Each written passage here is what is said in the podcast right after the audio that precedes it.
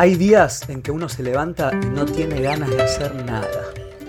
Cuesta mucho salir de la cama, hacerse el desayuno, lavarse la cara. Uno preferiría a veces que esos días difíciles mejor ni existiesen. Y más ahora que estamos en diciembre, el año empieza a terminarse, hace mucho calor, empiezan los balances, los encuentros, las reuniones. La verdad que no es un mes fácil. Es en esas mañanas de pereza, sin voluntad de arrancar la jornada, en que uno piensa, ¿cómo me gustaría que este día mejor ni existiese? Bueno, aunque no lo crean, eso sucedió hace poco tiempo en un país de Oceanía. El gobierno decidió que había un día que no tenía que existir. A continuación, les voy a explicar cómo fue que sucedió que de repente el calendario de 2011 tuvo allí 364 días y no 365, a diferencia del resto del planeta. Prepárense para viajar por primera vez en esta serie rumbo a Oceanía. Pónganse los cinturones, que arranca otro viaje.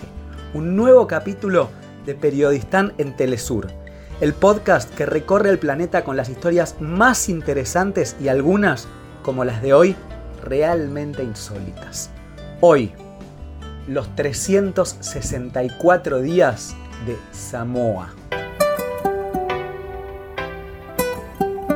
Estamos en el 15 de diciembre del año 2023. Imagínense si mañana, en vez de 16, fuera 17 de diciembre. ¿Qué pasaría con los que cumplen años el 16? ¿Tendrían un año menos? ¿Se pagarían el trabajo por un día que no existió? Bueno, todas estas preguntas parece que no tienen sentido, pero en verdad sí lo tuvieron en Samoa en 2011. El gobierno debió resolver qué sucedía si sacaban un día del calendario. Pero vayamos por partes mejor. ¿Qué es Samoa? ¿Dónde queda? Bueno, Samoa es una de las tantas islas independientes del Pacífico. Es muy pequeña, poco poblada, aproximadamente 200.000 habitantes, pero eso sí, con una rica historia. Supo llamarse Samoa Alemana, Samoa Occidental y en 1962 finalmente se independizó de Nueva Zelanda. Su capital es Apia, que es la única ciudad en todo el país. Y para lo que les voy a contar ahora, les recomiendo que en este momento pongan stop y abran en otra ventana un mapa de Oceanía. Así van a entender mejor algunas cositas. Resulta que la Samoa independiente, esta de la cual estamos hablando, forma parte de un archipiélago en el que también se ubica Samoa Americana, que es un territorio dependiente de Estados Unidos. Están ahí muy cerquita y de hecho las dos se llaman Samoa, pero son dos entidades diferentes. La capital de la Samoa americana es Pango Pango y es el territorio más al sur de los Estados Unidos, es decir, es gobernada en última instancia desde Washington. El archipiélago de Samoa está muy cerca de la línea internacional de cambio de fecha. Esta es una línea imaginaria que está más o menos próxima al meridiano 180, pero que traza unas siluetas extrañas. Esas siluetas dependen justamente de decisiones políticas de los países. O sea, no es una línea recta como todos pensamos. Por eso les decía, si pueden, vean el mapa. Por ejemplo, Miren la línea. Al norte hace como un rulo extraño. Esto es porque si se respetase el meridiano 180, este pasaría por una parte de Siberia y la cortaría en dos. Sería una cosa extrañísima para Rusia. Piensen, en una parte del país sería viernes y en la otra sábado. Es imposible. Por eso se decidió que la línea separase Siberia de Alaska en Estados Unidos haciendo una silueta medio extraña, pero es mucho más fácil y sencillo. Pero en fin, volvamos a Samoa entonces. Decíamos que el archipiélago, que incluye a las dos Samoas, está al ladito de esta línea, ¿no? Bueno, Ahora retrocedamos en el tiempo unos 130 años. 1892.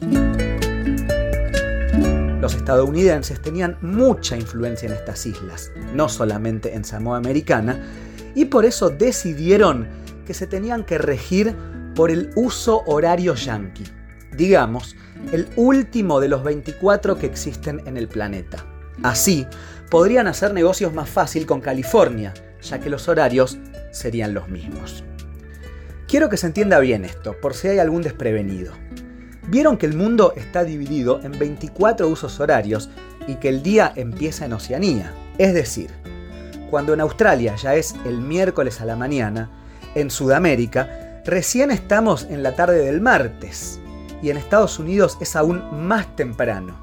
Digamos que estamos atrasados respecto a lo que pasa en Oriente. Bueno, Samoa quedaba justo al lado de la última línea. De hecho, había algunas islas de un lado y otras del otro. Y por eso tenía dos opciones, o ser de los primeros o ser de los últimos. Eligió ser de los últimos, va, se lo eligieron los estadounidenses. Pero ¿qué fue lo que pasó?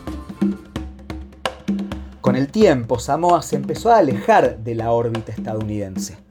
1892 no es lo mismo que 1980.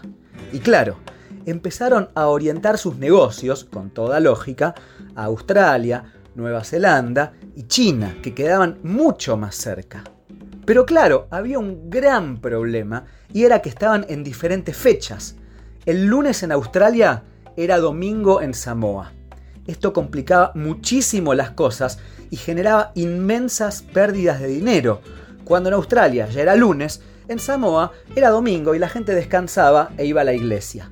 Y cuando en Samoa era viernes, los australianos ya estaban descansando también porque para ellos era sábado.